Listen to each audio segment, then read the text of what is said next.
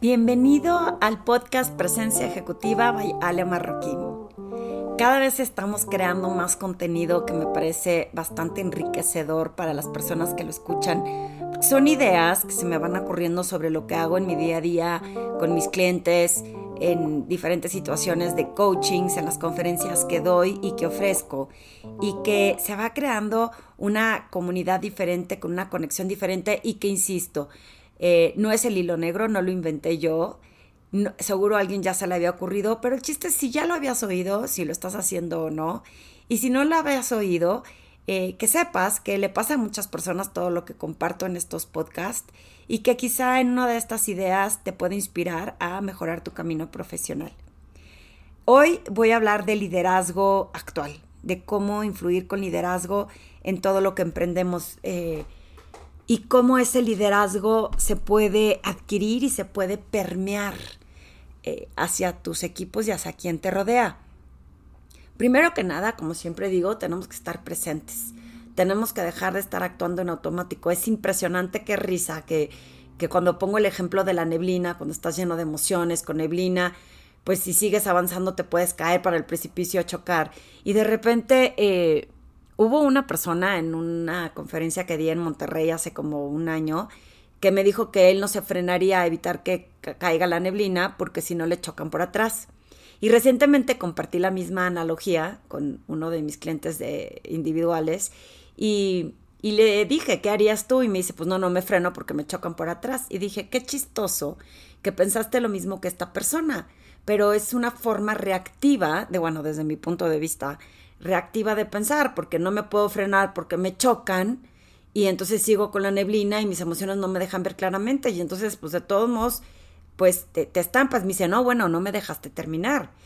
Me orillo, o sea, me freno, pero no me freno de tajo, sino que me hago hacia la orilla para esperar a que baje la neblina y así obviamente evitas que te choquen y me encantó porque esa respuesta no se me había ocurrido hace un año que di la conferencia, pero justo es eso, ¿Cómo me freno? Pero no de tajo y no sin pensar, sino con una estrategia, me hago hacia un lado para entonces dejar que baje la neblina, mi, mi, nivel de emociones y poder seguir para adelante.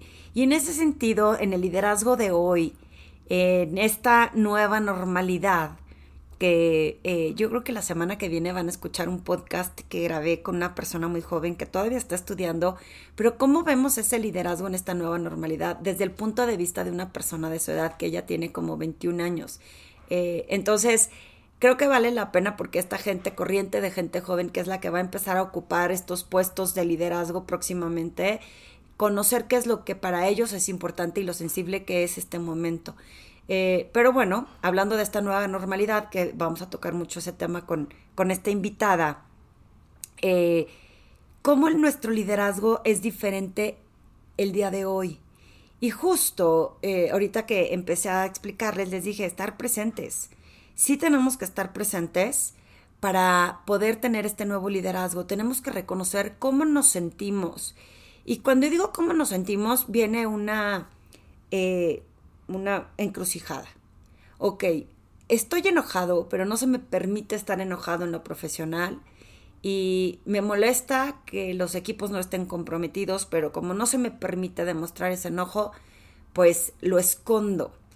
Y eso es lo que les he repetido en varios de mis podcasts. Eh, no se trata de esconder la emoción, sino de respirarle. Les voy a compartir un tip de cómo podemos aprender a reconocer la emoción, pero aparte a salir adelante con ella, porque es muy fácil cuando estoy coachando mis clientes le digo, a ver, ni quiero juzgar tu emoción, ni quiero que tú trates de encontrarle el por qué la tienes o de dónde viene. Un cliente mío hace mucho me decía, es que estuve yendo con una psicóloga que decía que ni ella entendía de dónde yo actué de esa forma tanto tiempo. Y, yo por dentro decía, bueno, pues es que a mí no me interesa de dónde viene, sino cómo la reconozco y tengo esta conciencia de cómo había venido comportándome para que lo pueda usar a mi favor en el futuro y otra vez aprender a desaprender, resetear eh, mi cuerpo hacia enfocarme a ese nuevo futuro, a esa nueva forma de influir y persuadir a otros. Entonces el ejercicio viene así. Si tú de pronto te das cuenta que estás enojado porque hay un disparador en tu oficina, hay una persona que siempre te discute algo, ya van varias, y tú estás teniendo la inteligencia emocional que compartí hace poco en un podcast, estás tratando de, frenar como este impulso de querer, ¿no? Sapearlo, por decirlo así, eh, que no hay que usar violencia jamás en, en ningún lado, ni en lo profesional ni en la vida personal. Y la mejor forma que yo te puedo sugerir que logres contenerlo es primero si reconoces que estás enojado, hay de dos. Te levantas, te disculpas y dices, tengo que levantarme eh, de la mesa para poder ir a respirarlo a un lugar en donde dejes de bufar, ¿no? Y puedas controlar la emoción y reconocer, estoy enojado, pero respirarla. Hay personas que me han dicho, no, bueno, pues ¿cómo me voy a salir a mitad de la junta? Y tienen razón. Entonces a lo mejor puedes resetear esa posición, si estás en plena junta y salirte puede ser como, pues también un acto de poca inteligencia emocional.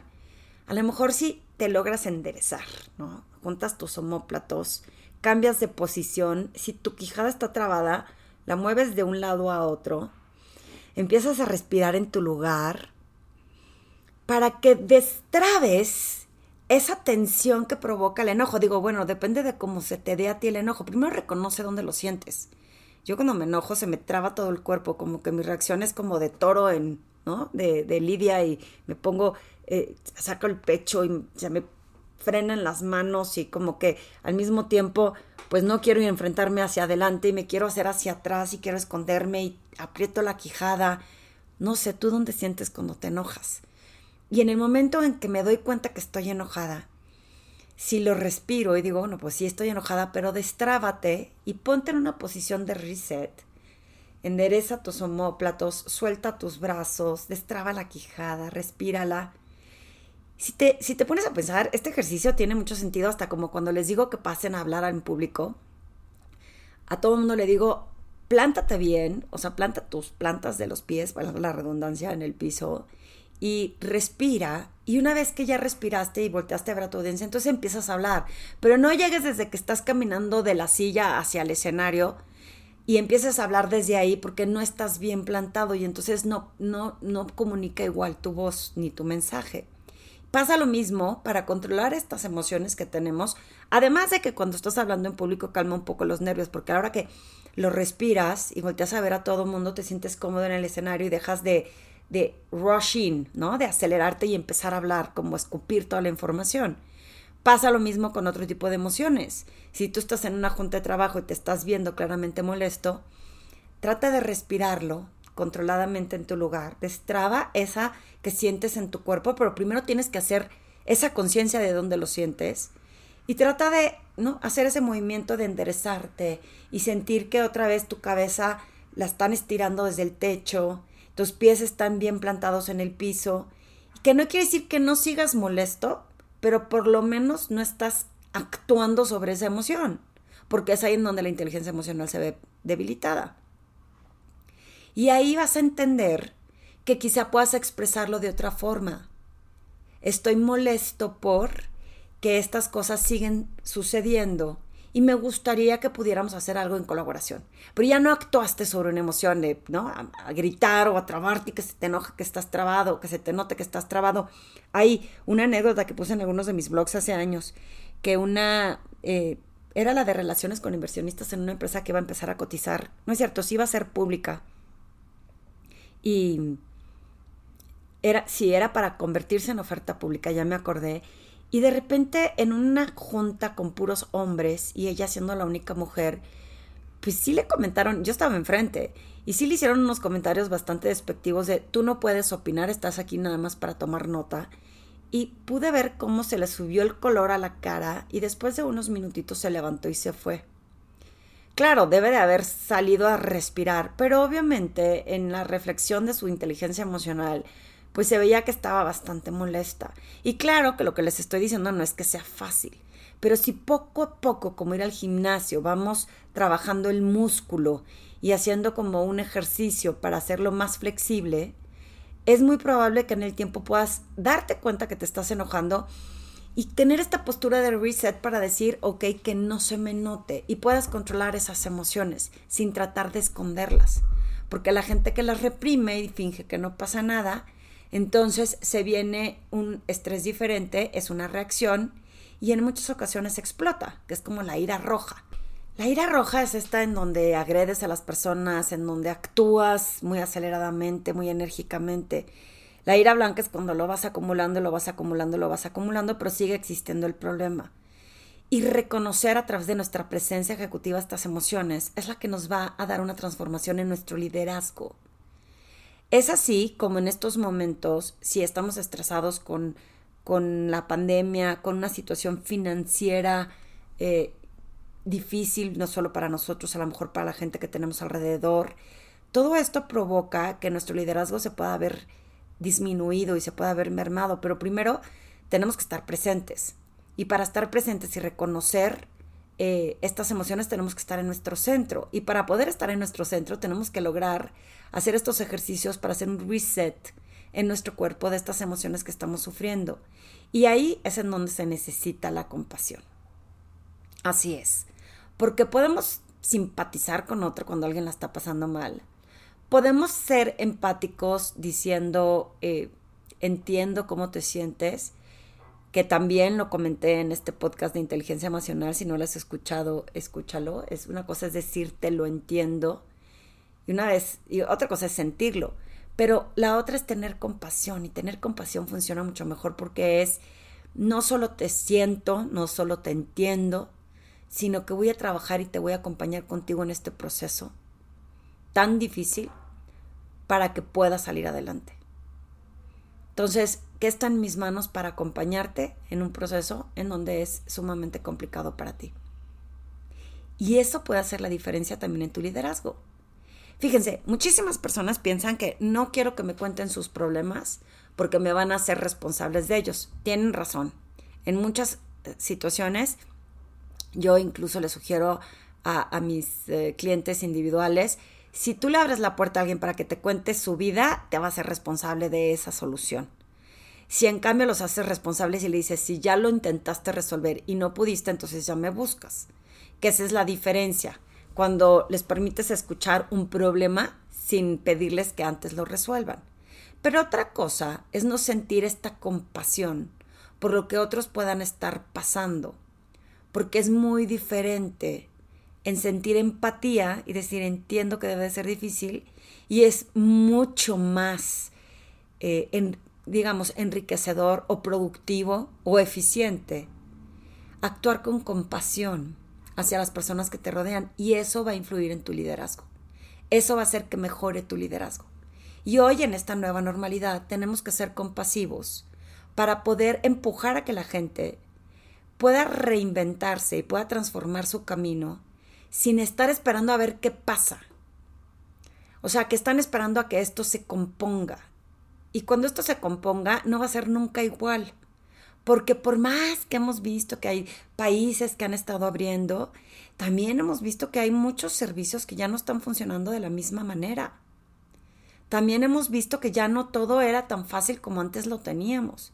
Y tenemos que poner de nuestra parte para actuar sobre eso que tenemos y encontrar formas innovadoras y de solucionarlo. Y si tú eres líder en tu organización, pues es bien, bien importante que tú puedas eh, persuadirlos e influirlos para que las cosas sucedan con una mejor forma de hacer las cosas. Si yo lo resumiera, primero que nada tienes que estar presente y tienes que reconocer, reconocer qué tantas emociones tienes para hacer ese reset de ti y poder actuar y pensar con claridad. Segundo que nada, bueno, eso solo te lo da la presencia estar presente y no ausente, no estar en automático y no evitar esconder lo que estás sintiendo. El siguiente paso sería tener compasión. Compasión hacia las otras personas y respeto por lo que están pasando, pensando y sintiendo sin hacer juicios, ni de ti ni de ellos, porque tienes que tener compasión inclusive contigo. Si sientes coraje que se te fue una oportunidad y que contrataron a alguien más que a ti, si un proyecto económico importante se frenó por todo el tema de la pandemia, no te juzgues por sentirte frustrado y desesperado. Es normal que te sientas así porque somos seres humanos. Y si pretendes pensar que no es normal, es que no existe la perfección. qué te hace sentir eso y cómo asimilas esa emoción para entonces decidir cómo quieres actuar. Pero para eso necesito estar en esta presencia, en este reset. Ahora sí, ¿qué tengo que hacer? Para entonces generar colaboración y buscar esa creatividad que les he dicho también en otros podcasts. ¿Cómo lo medito? Para que en esos momentos de meditación tenga la creatividad de ver qué es lo que tengo que hacer. Cuando vamos tan en automático, tan en acelerado, solamente pensando, pensando, pensando, no permitimos que entren los pensamientos de creatividad. Y por eso nos cuesta tanto trabajo generar esa creatividad y reinventarnos. Como líder, ¿qué espacios estás buscando para no solo estar presente, para estar consciente del impacto que tiene tu comportamiento en otros? ¿Qué tan compasivo estás haciendo con otros? ¿Estás siendo, perdón? ¿Cómo estás utilizando estas herramientas de presencia para no juzgarte a ti ni a los que tienes enfrente? Y cuando hablo de juicios, es que cuando juzgamos nos evita actuar correctamente o hacia una dirección que produzca un resultado. Si hacemos a un lado los juicios y entendemos que los seres humanos nos equivocamos, es que aprendemos de eso. Y ahí viene la resiliencia, que ese es otro tema del que podríamos estar hablando en otro podcast. Pero ¿cuánta gente sobre esto se cae? ¿Y cuánta gente sobre esto aprende? Y el chiste es aprender rápidamente. ¿Cómo aprendo rápidamente? Para entender qué es lo que sigue. En todo este sentido, he compartido últimamente con mis clientes, reconoce que cuando rechazaron algún proyecto tuyo, quizá no fue, en, o sea, por ti, a lo mejor no entendieron el valor de lo que les estás ofreciendo. A lo mejor fue la forma en cómo se los explicaste que no vieron el valor. Yo le decía a uno de mis clientes que que ahora que estuve creando los masterminds nuevos, cuando quise hacer la segunda parte, como que al principio no vi como mucha reacción inmediata. Y lo fácil hubiera sido rajarme. Ya, renuncio, no funcionó. Pero creo tanto en ese proyecto que dije, a ver, no, a ver, ¿qué aprendo? ¿Cómo se los dije? ¿Qué le tengo que decir? ¿Cómo lo tengo que reformular? Ojo, bien importante, no lo pude hacer sola. No lo pude hacer sola porque entre esas emociones que a veces una que otra se intercalan mis pensamientos y que no pensaba claramente, necesité de mi apoyo de mi coach para que me ayudara con una guía más clara de cómo reintentarlo, qué aprendí del pasado y cómo lo reintenté. Y resulta que lo logré echar a andar en una en un segundo eh, intento. Y de ahí hice un nuevo grupo, ya habiendo aprendido del primero. Entonces, ¿qué se aprende y cómo te levantas en lugar de cómo tomarlo fácilmente y rajarte? Aquí hay varias lecciones de liderazgo en este podcast que creo que si te timbra alguna, pon atención. ¿Qué es lo que te resuena de lo que he dicho? ¿En dónde crees tú que tienes esa área de mejora? Y entonces aprovecha para qué voy a dejar de hacer, qué voy a intentar hacer nuevo y a quién me tengo que acercar para encontrar estas soluciones que no me están dejando avanzar en mi liderazgo con mis equipos. Y más en esta nueva normalidad, que no tengo que esperar a ver qué pasa tengo que actuar ahorita en esa reinvención para enfrentar este nuevo reto de otra forma, porque las cosas no van a regresar a lo que la gente dice nueva normalidad. Es lo que va a ser normal en el futuro, pero no esperar a ver qué pasa. No esperar a que esto se componga. Al paso que vemos y que vamos, este virus vino para quedarse un buen rato. ¿Tienes algún comentario o quieres discutir lo que he comentado en este podcast? Mándame un correo o ponme una nota en mis redes sociales para que me hagas saber qué dudas tendrías o en qué no estás de acuerdo y qué podríamos discutir. En una de esas hasta te invito a mi podcast y podemos tener un diálogo de discusión. Y sobre todo, si crees que este puede enriquecer el camino de otros, compártelo para que a más personas les llegue y podemos influir positivamente en su liderazgo. Muchísimas gracias.